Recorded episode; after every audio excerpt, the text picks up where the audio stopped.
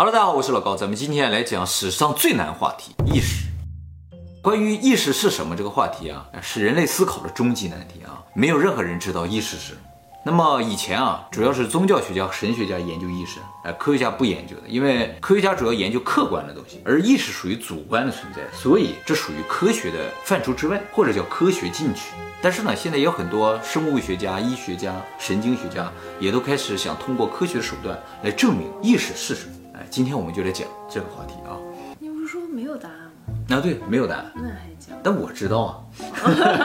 那么从科学角度来说，意识啊，就是人的大脑里面那些神经元啊，一起在工作的时候产生了一种生理现象。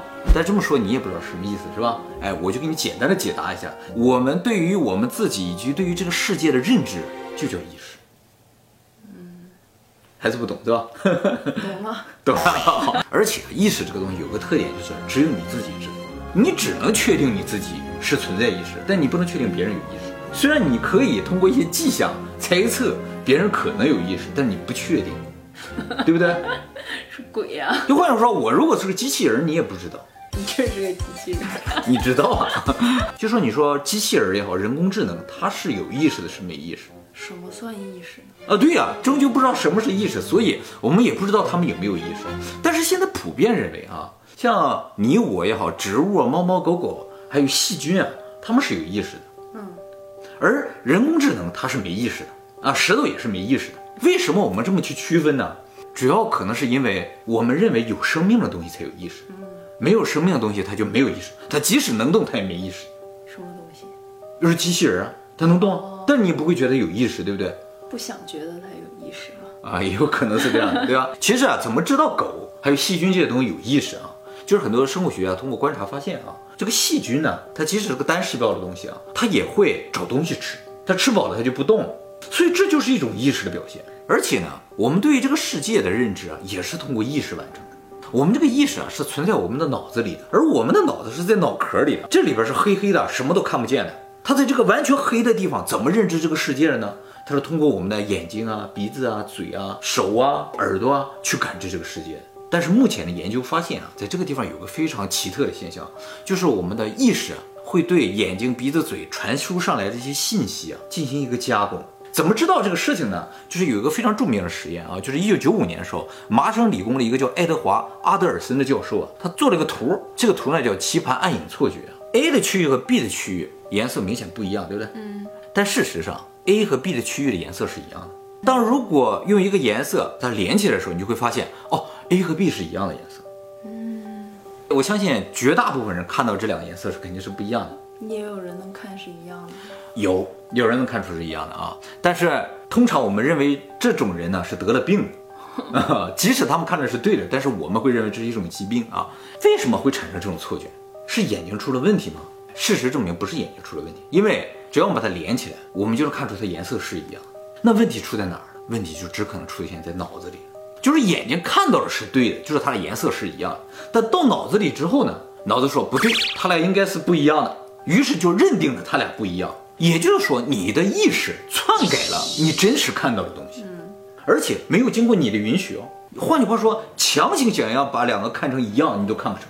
那么像这样的错觉，不仅仅会发生在视觉上，也会发生在听觉上、味觉上、嗅觉上，甚至触觉上。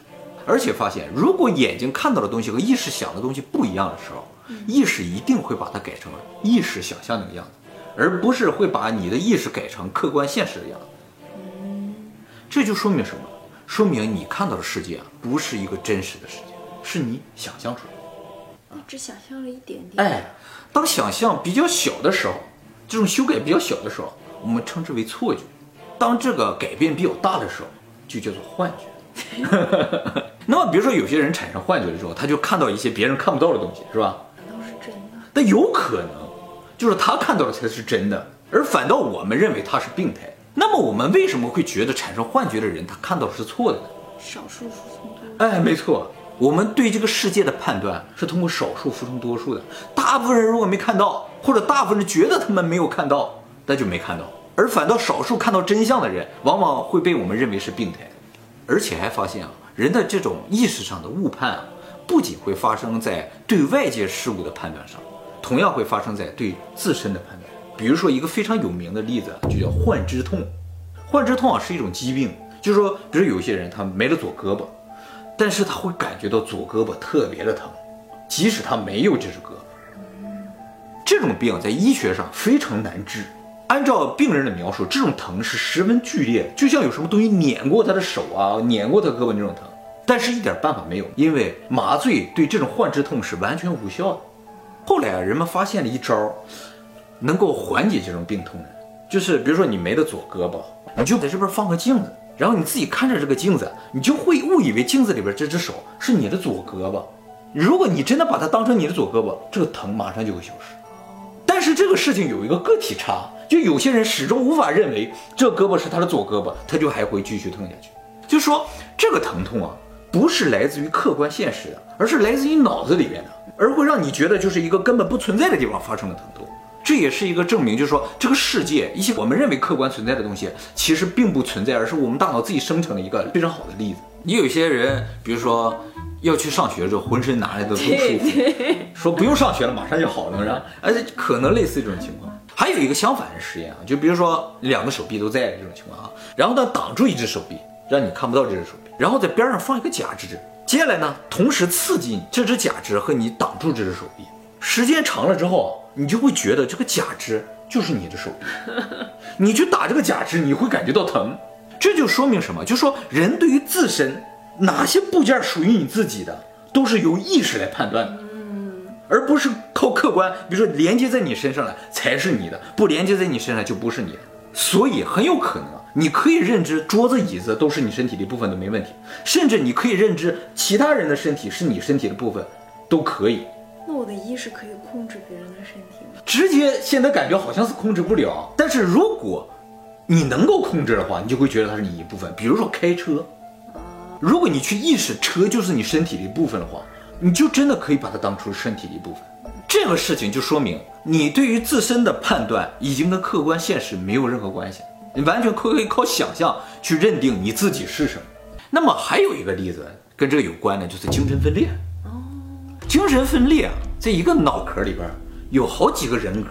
从生物学的角度来说，他们就是一个人，因为他们通用一个身体。但是在法律上，现在已经开始界界定人格分裂啊是多个人。比如说，现在有人呃杀人，我们就要去判断他在杀人的时候的人格和他原本的人格是不是一样的。如果不是一样的话，就不能够对现有的人格进行治罪，所以就给判成精神病啊，或者是没有办法治罪，就是无罪的那种。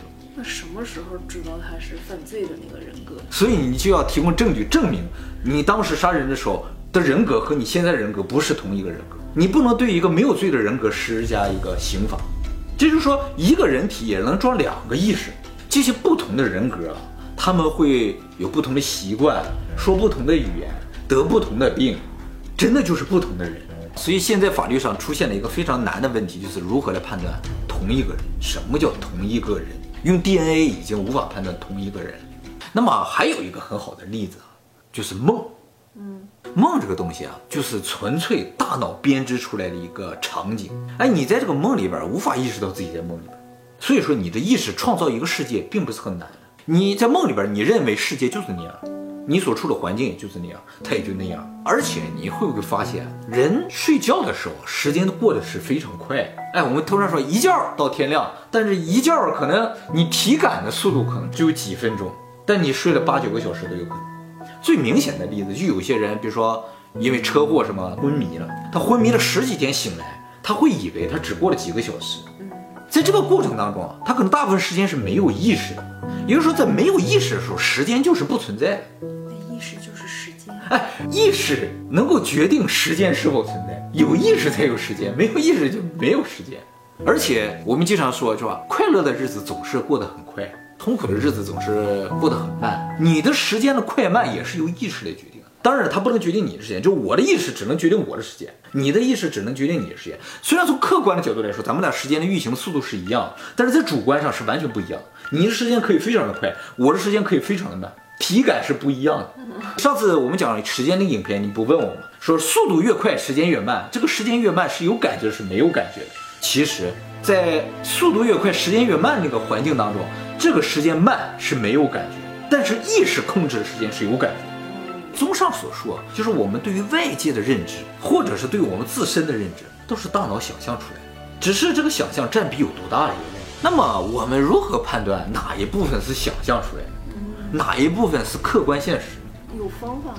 你刚才不都给出答案了吗？就是大家这么说，大部分人和你想象的是一样的话，那么所有人就认为这就是客观事实。你懂我的意思吗那？是真的吗？那是不是真的不一定？但是大部分人既然这么认为的，那就是客观事实。那么你自己想要判断你看到的东西哪一部分是想象出来，哪一部分是客观事实，这就很难。所以结论上而言啊，我们对这个世界的认知，其实有一部分是幻想出来的，而且这种幻想是在无意识中进行的，就像我们记忆的篡改，都是在我们不知道的情况下它就改了。所以我们看到的世界很有可能跟真实的世界是完全而我们还不知道。那么大家一定会产生一个疑问啊，就是我们为什么要篡改这个信息？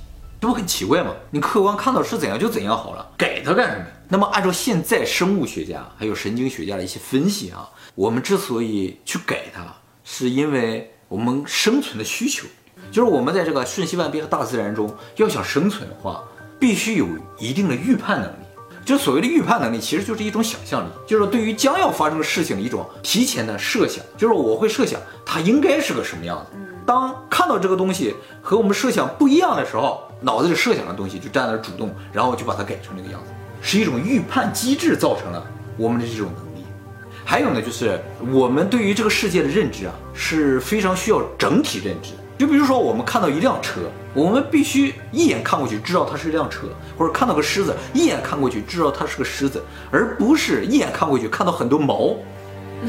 就是说，我们需要通过一些细节立刻用大脑补全这是个什么东西，而不能等眼睛全部都细节全部看完了之后，我们才知道这是什么东西，就来不及了。所以需要大脑去迅速的模拟出来这么个东西，也是一种想象的能力，所以造成了这么一个结果啊。但是我觉得一个很奇怪的事情呢，用这个理论是无法解释的，就是为什么最终我们看到这个东西的时候，它还会不断的倾向我们想象这个方向，而不是倾向于客观。就比如说我们刚才看到那两个颜色不一样，我已经告诉你它的颜色一样了，你仍然看不出它的颜色一样，这不很奇怪吗？一开始我乍一看，我为了整体考虑的话，我要让它颜色不一样可以理解，但是我应该看着看着能看出颜色一样才对。这个呢就不是仅仅简单的生存需要了啊！我觉得有三种可能。第一个呢，就是我们的大脑也好，我们的意识啊，根本就不是这个世界的产物，它是一个更高维度世界的产物，在那个世界里是由意识决定客观存在的，所以相对于客观存在，意识更为重要。当意识和客观存在产生矛盾的时候，它会倾向于意识这个方向，而不是客观存在这个方向。所以，我们大脑现在只是一个高维度的东西，到了一个低维度的世界来，产生这种不协调而已。对，不匹配。不匹配，所以我们大脑在这方面表现出来不是一种 bug，而是一种高级属性，永远以自我为中心，永远永远以我们的意识为中心的这么一种属性。还有一种可能呢，就是我们这个世界是虚拟。如果我们这个世界是个虚拟，那就是一个庞大的游戏也好，庞大的程序啊。这么庞大的程序啊，一定会存在大量的 bug，就是错误啊。我作为一个资深的系统工程师，我可以负责任说，程序越大，这个 bug 就会越多，一定存在 bug。那么这么复杂的程序里边有这么大量的 bug，那么让我们这些人类生活在里边，而又不发现这个 bug，怎么能做到这一点？就是脑补。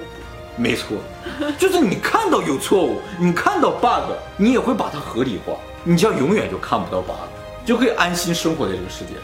也就是说，创造我们人类的这些人呢、在我们的脑子中加入了一行代码，让我们能够自动屏蔽这些 bug。这也就是我们为什么到现在都很难发现我们世界是虚拟的原因。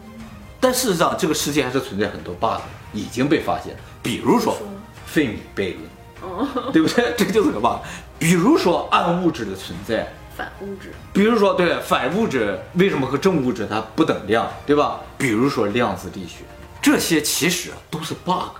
然后我们的程序就不断的去脑补，想要找到合理解释这个东西的方法，让它合理化。那么还有一种可能，第三种可能，就是我们其实是生活在梦里的。这个梦啊，并不是谁的梦，有可能就是我自己的梦。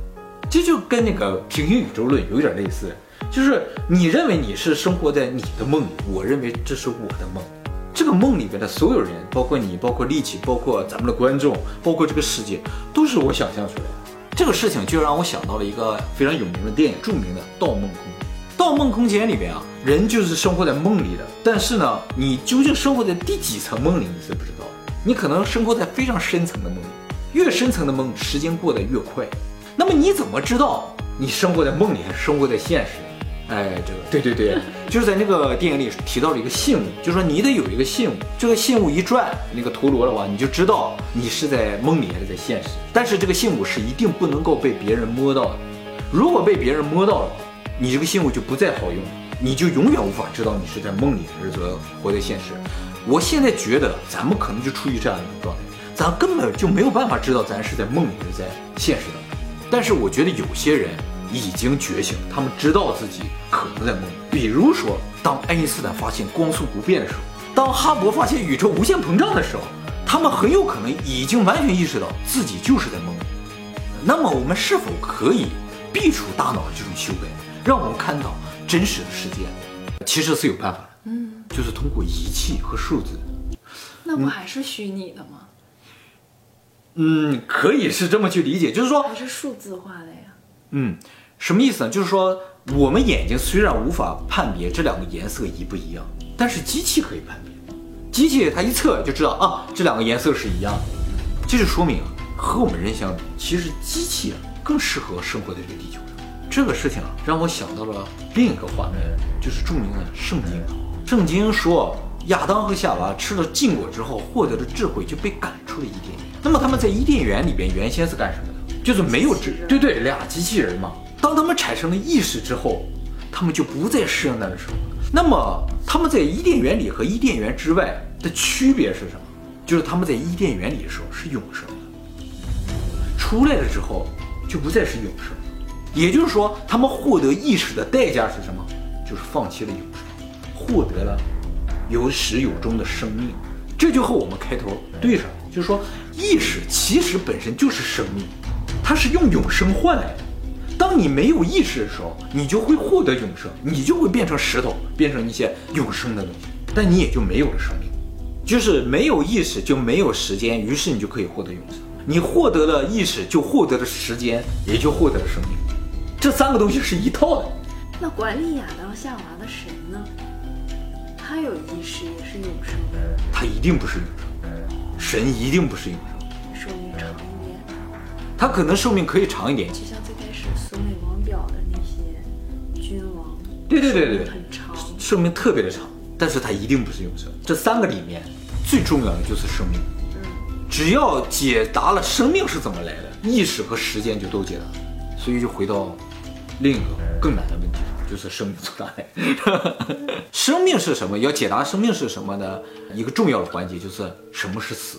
就是生命它不是用能动不能动来区分，而是用能不能死来区分。不能死就不是生命。对。所以想追求长生不老啊，从这一点来说是没有可能，因为长生不老就意味着没有活着，恐不恐怖。这就是为什么要做木乃伊。以前人做木乃伊就是为了获得永生。木乃伊做好了，你看出来他没有活着啊，所以他永生了。他永生看谁不顺眼。我就希望他永生。